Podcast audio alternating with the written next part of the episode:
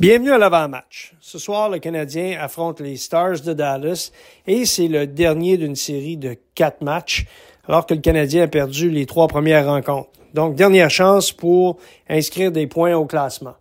Les Stars de Dallas, quant à eux, vont très bien par les temps qui courent. Ils ont gagné quatre de leurs cinq dernières rencontres.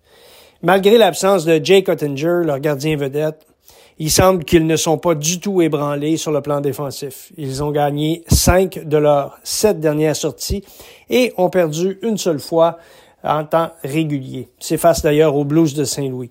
L'espèce de bête noire des, euh, des Stars de Dallas. Les Stars euh, connaissent toujours beaucoup de succès contre le Canadien, à domicile particulièrement. Ça fait déjà euh, deux ans là, que le Canadien n'a pas gagné euh, à Dallas. La dernière fois, c'est en janvier 2022 euh, où le Canadien avait réussi à trouver la victoire face à cette formation. Jamie Benn et Joe Pavelski sont toujours extrêmement solides contre le Canadien. Ce sont deux joueurs qui produisent à la hauteur d'un point par match.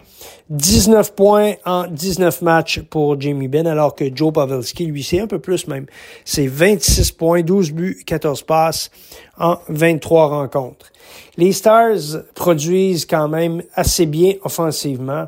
Ils possèdent six joueurs dans leur formation, tous des attaquants qui ont marqué 10 buts ou plus depuis le début de la saison. À titre d'exemple, le Canadien n'en a que seulement deux. Donc, le défi sera très, très relevé pour le gardien de but Samuel Montembeau. Voyons ce que ça va donner ce soir. Bon match!